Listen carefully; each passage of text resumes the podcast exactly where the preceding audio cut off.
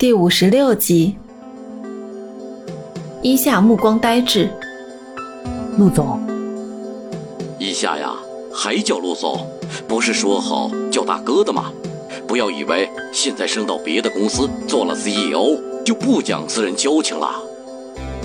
有几个人对伊夏的印象彻底颠覆了。现在有了大人物陆广的当面证明，没有人会再去怀疑伊夏的身份。今天这个会议简直就是一场闹剧。经过了陆广的一番介绍，说到伊夏在自己公司里所有的职责和平时的业绩表现，在场所有人都纷纷点头表示认可。肖华坐不住了，不是要诋毁伊夏吗？现在是往他脸上贴金啊！刘正大声喊道：“你们还没看出来吗？他说他是陆总，就是陆总吗？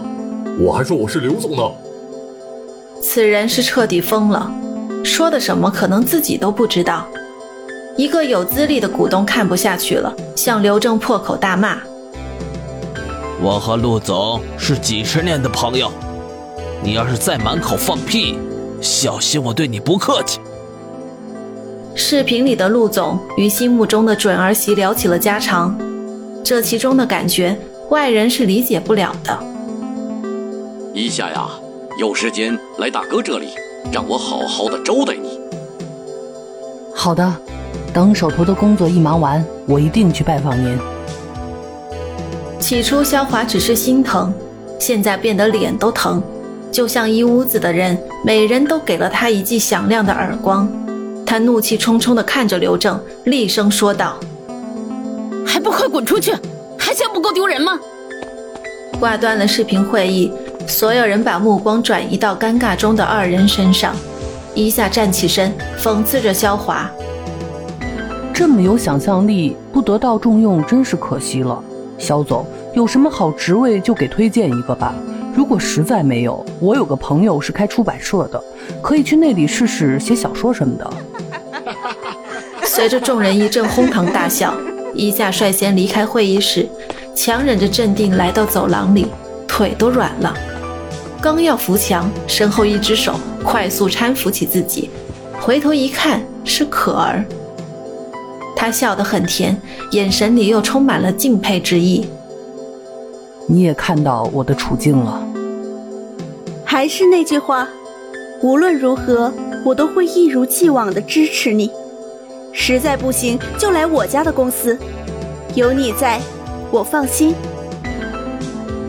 打这以后，肖华消停了，不敢再贸然动手。但是他还是感觉伊夏哪里不对劲。经过这次的波动，公司上上下下都非常敬佩伊夏，都觉得他是个传奇，有他为公司掌舵，前途更是差不了。很多新闻媒体也表示想采访这个风云人物，一个专刊也对他进行了报道。电视上随处可见这帅气又英姿飒爽的身影。在酒吧里，一群人围着调酒台看着新闻，里面放的是伊夏的一个简短访问。有些女生尖叫着，有些男生仰慕着。秀秀高傲地挑起柳眉，自豪地说道：“这是我朋友，怎么样，厉害吧？”天少看着伊夏一天天的成功，心中为他高兴。又怕与他距离渐渐疏远，好几天没有给他打过电话了，就是因为自己越来越没有信心了。秀秀看出来天少的心事，偷偷给伊夏发了个短信说：“你是不是应该关心一下你的他了？”对优秀人员进行提拔，对其技能和心态的培训，一批新的领导班子在伊夏的监管下就这样成型了。以前是伊夏到处找合作，现在是合作主动找上门，公司再现往日的辉煌指日可待。反过头来，是不是应该解决一下肖华的问题了呢？在一个全新敞亮的办公室里，伊夏有些疲惫地躺在靠椅上，手里拿着与安琪和天少的合影，嘴里轻声念叨：“小傻瓜，想我了，为什么不打电话呀？”天少打了个喷嚏，你要感冒了吗？叶文刚好经过，天少摇着头，他也不知道怎么会突然鼻子难受。从包厢的方向慌慌张张跑过来一个人，原来是小乐。天少将他叫住，问他为何如此慌张。我刚才不小心听到几个人的谈话，说要给一夏点颜色瞧瞧。事情太顺利了，必然会招来一些人的妒忌。天上上前打探几人的背景，除了一些社会上的人物，还有一个就是萧华的助理刘正。傍晚，伊夏陪客户吃完饭，与雷杰在花园的小路上散步。杨总，公司终于步入正轨了，有希望了。现在下班了，叫我伊夏就可以，不要再叫杨总了。二人愉快地聊着天，虽说是上下级的关系，但其实更像姐妹。对了，魏氏集团还是不肯合作吗？他说接受不了一个年纪和自己女儿差不多的人合作，这种以貌取人的老顽固，我们为什么又要抱有希望呢？因为他的这个工程是个典范项目，另外也特别适合我们公司。如果能和他谈成，这对我们公司未来的发展走向是有利的。